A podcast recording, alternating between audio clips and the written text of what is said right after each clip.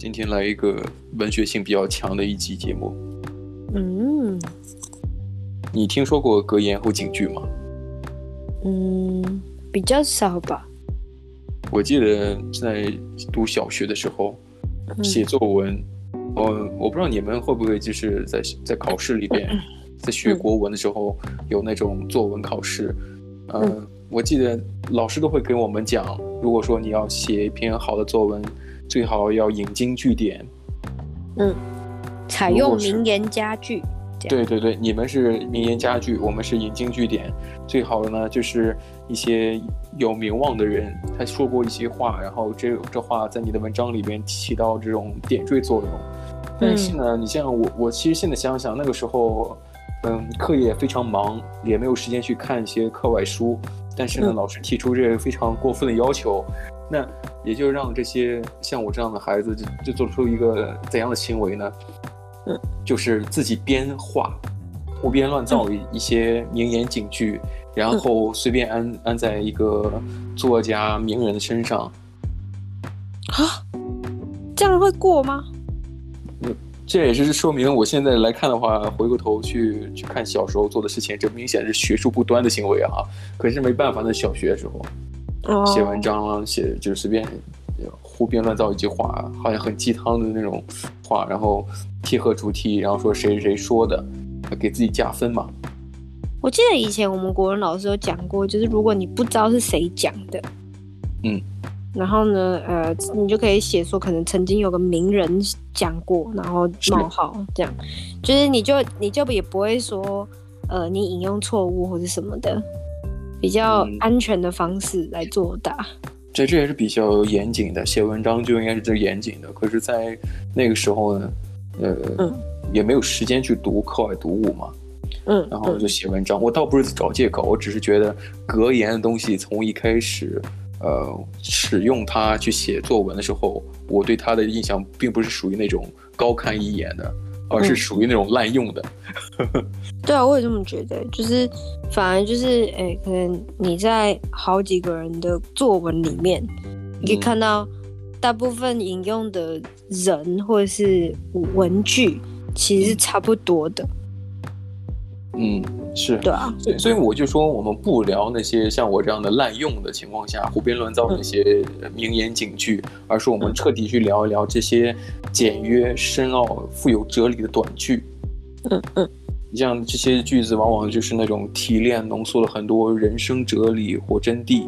嗯啊，可以说是非常有智慧的，通过一句话就能表达出作者的一些思想。嗯。就是我们讲这些东西之前，我们可以来讲一下，就是大概这个格言和警句的起源是什么。哦，好。那呃，现在很多欧洲语言中有一个格言一词，最早是来，其实是来自于古希腊文。嗯哼。有个古希腊医学之父叫做希波克拉底斯，公元前四百年，用当时的语言中定义一词来形容那些。就是简约的一些哲理短句。嗯，现在的这个格言的英文来自于古希腊文，嗯、而这古希腊文原本的意思指的是定义。对，没错。嗯，那其实以他们那时候讲定义，跟现在我们所说的定义其实不太一样。嗯，对啊，像我们讲的定义，应该就是一个很死的东西。可是他们那时候的定义却是人曾一些人曾讲过一些很有哲理的话，像是呃德国一个哲学家尼采，他的格言就是“杀不死你的东西会让你更强壮”。啊，非常有名。我记得好像有一首歌里边也是唱的吧。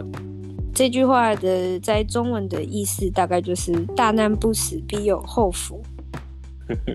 这话听起来就嗯。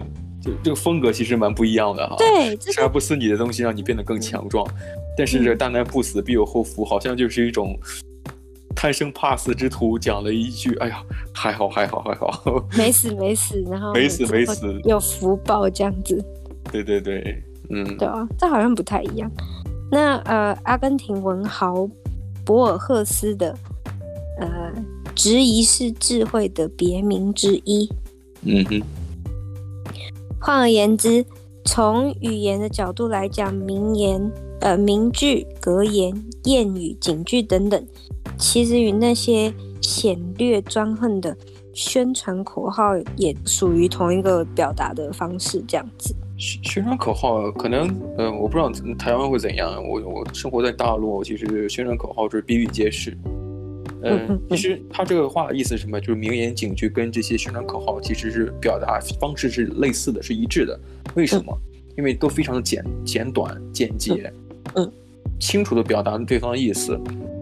呃，我记得中国在实行计划生育的时候，我有看过那些文献资料，啊、呃，有些人走在大街上，我看到拍那些街拍嘛，呃，比较古老的胶片相机拍的一些街拍里面讲什么呀？呃，国家要想富，少生孩子，多种树。嗯，这是很粗俗的大白话，嗯，就很简短，告诉你一个非常直白的道理。可是我觉得其实讲的也没有错啊。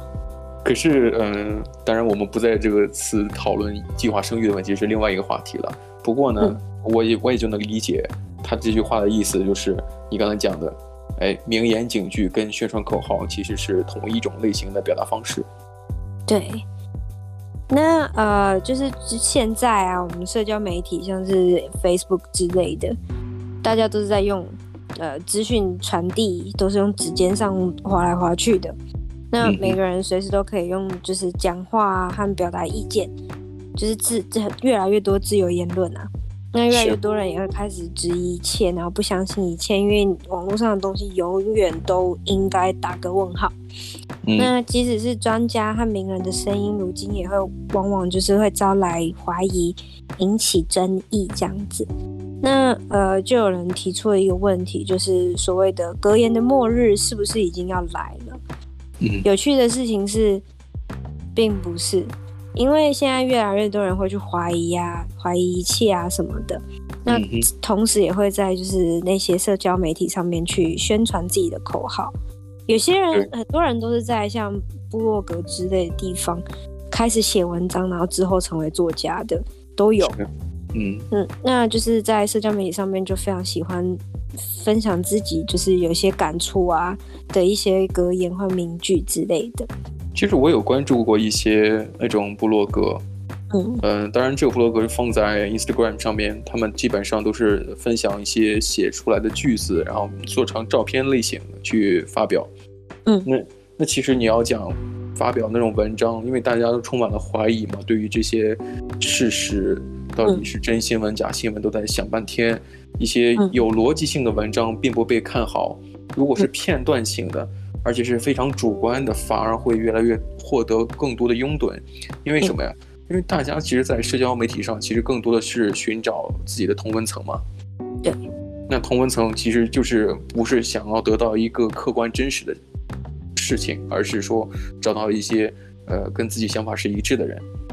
他不在乎事实到底是怎样的，他只是觉得这句话呃写在我的内心里去了。那好，我要分享它。嗯再加上这个分享的功能是越来越齐全，就是一键分享或分享自己的现实动态，分享到自己的其他地方，那是非常方便的。所以我觉得这个格言的末日是未必是是到来的，反而我觉得是一种反向增长、逆向增长。对，我也觉得是逆向增长。我不知道，我不知道那个呃中国有没有，或是其他国外的呃、嗯，Instagram。之类的有没有这种东西？可是像台湾的话，之前有一段时间非常流行那个所谓的，嗯，你知道用钢笔去写字，嗯，然后写硬对硬笔的那种，嗯，很漂亮的书法，可是是用钢笔写的，嗯、然后写一一句话，嗯、然后呃呃就拍张拍成拍一张照片，然后放到 Instagram 上面，嗯，然后下面。对，然后它下面的那个文字就是一样，就是写的跟它上面用手写的一段话是一样的道理，然后再几个 hashtag，然后就发出去了。对，就是那种文字型的变变成照片，然后放放在这个啊社交媒体上。不过你有没有发现啊？其实现在有有了另外一种趋势。你刚才讲到的是那种呃钢笔写出漂亮的硬笔书法、嗯、啊，就是。写出一个富有哲理的句子，可是现在呢现在流行在社群媒体上的是，呃，用一些歪七扭八的字体手写字。哦，对对对，也哦，对对对。我们同时有关注一些这样的所谓的艺术家，就是歪七扭八的字去写一些，嗯嗯、甚至说是不是鸡汤的话，他非常主观。嗯，就是比方说还有一些骂人的话，或者怎样怎样的，就是就是要有一种就是天下地上唯我独尊的那种感觉。啊，我怎么我写都无所谓，我怎么发表我的态度是我的感觉。嗯，是就相当于表达自己的态度非常鲜明的，我们就是这样的人。没错，我觉得这也还不错哎，就是这种的。嗯，他并不是给你一个鸡汤或者是一个格言或者是什么的，而是就是表达自己的想法而已。这就是做自己。对，没错。那呃，从就是讲就回到以前啦，就是思想结晶的一个原动力是什么嘞？是格言。对，那呃，因为格言一句话其实是会让人去思考，嗯，对一些从不同的角度去看待事情。那从单一的一个角度说，呃，格言似乎带来有一种傲慢的底色，因为通常都是以前都是那种非常智慧的人，或是一些呃呃看很多书啊，或者读嗯。呃对，然后呢，或者是有名的、很聪明的人之类，才能讲出来，然后流传嘛，流传下去。嗯，那呃，很可是呢，多数的格言其实来源于人们经历过一些脆弱、痛苦、失落和病痛，甚至是生生离死别所衍生出来的一些话。嗯，其实有，以至于那些本来有智慧的人。他也不是开开心心的状态下想到了一句格言，他们也会经历一些痛苦啊，刚才你讲的失落呀、脆弱这些东西，是是这意思对吗？对对，没错，就是因为他们有一些苦难，所以他们讲了一些特别有智慧的话来警惕后世的人，这样子。嗯、那呃，法国十七纪有个数学家，同时也是作家，还有哲学家，叫做帕斯卡。他就是在重病的时候说了一句话：“哦、人的内心中有被理性忽视的理性。”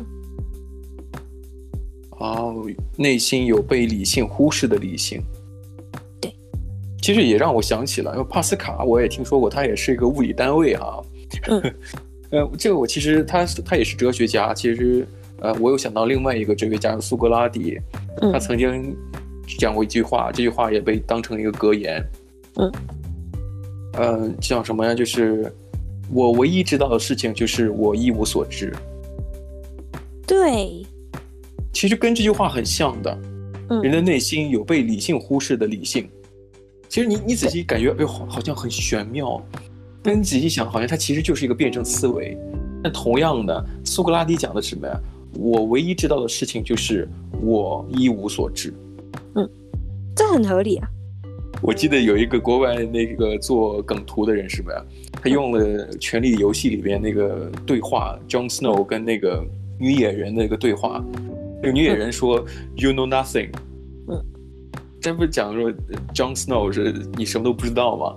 这个台词，然后那个台词那个 Jon Snow 脸变成苏格拉底的脸，然后那个女野人对苏格拉底讲什么呀？You know nothing。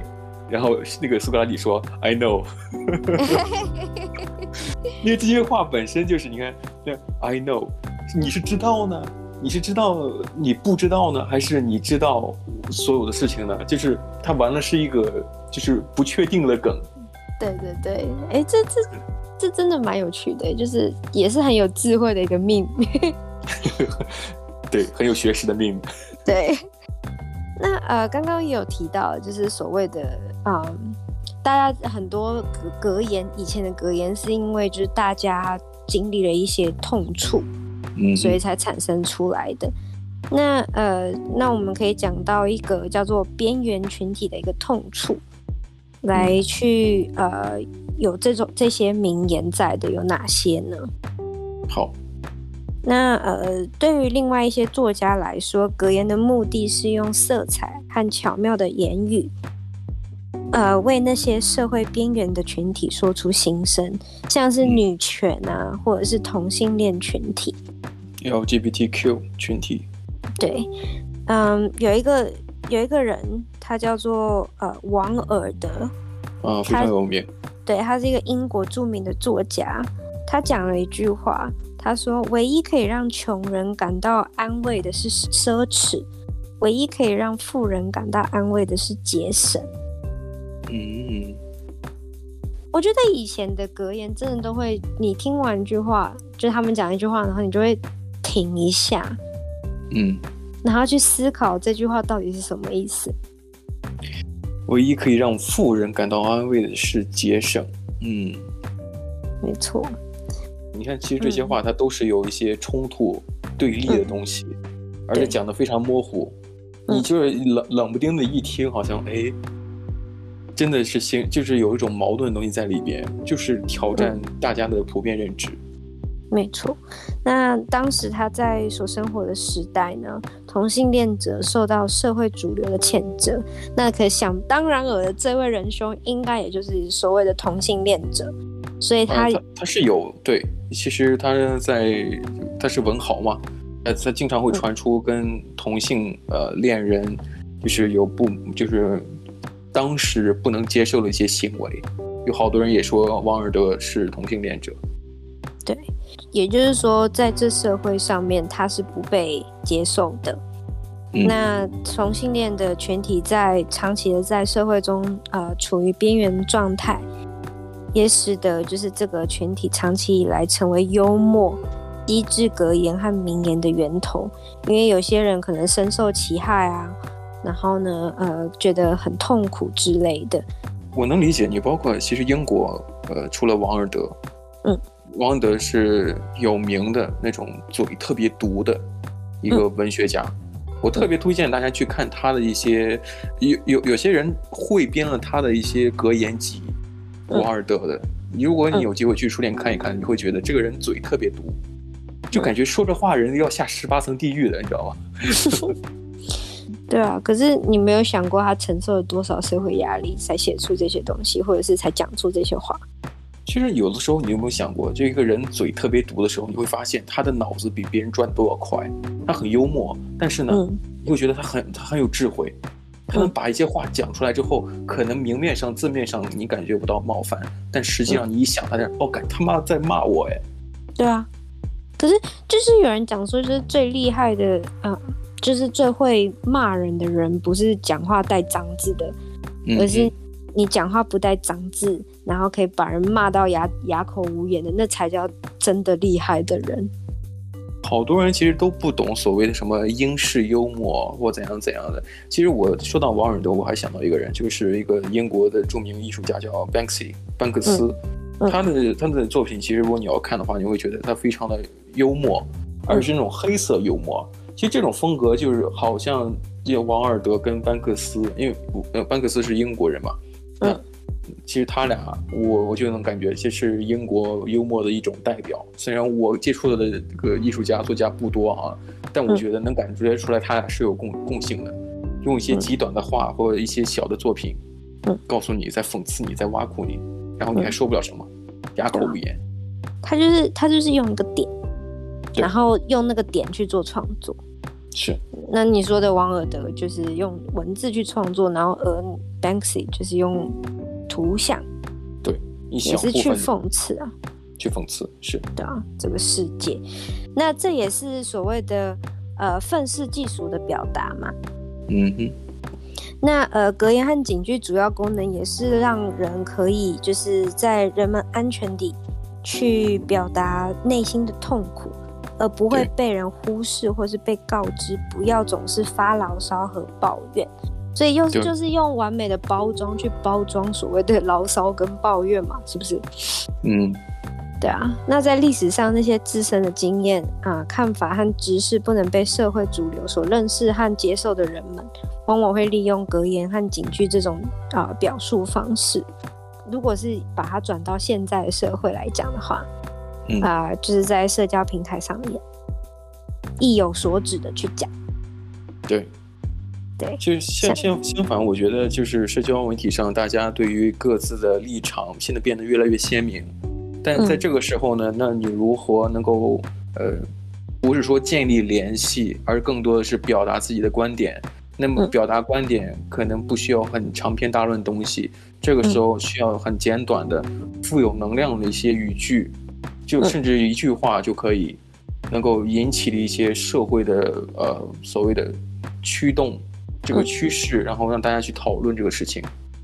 对啊。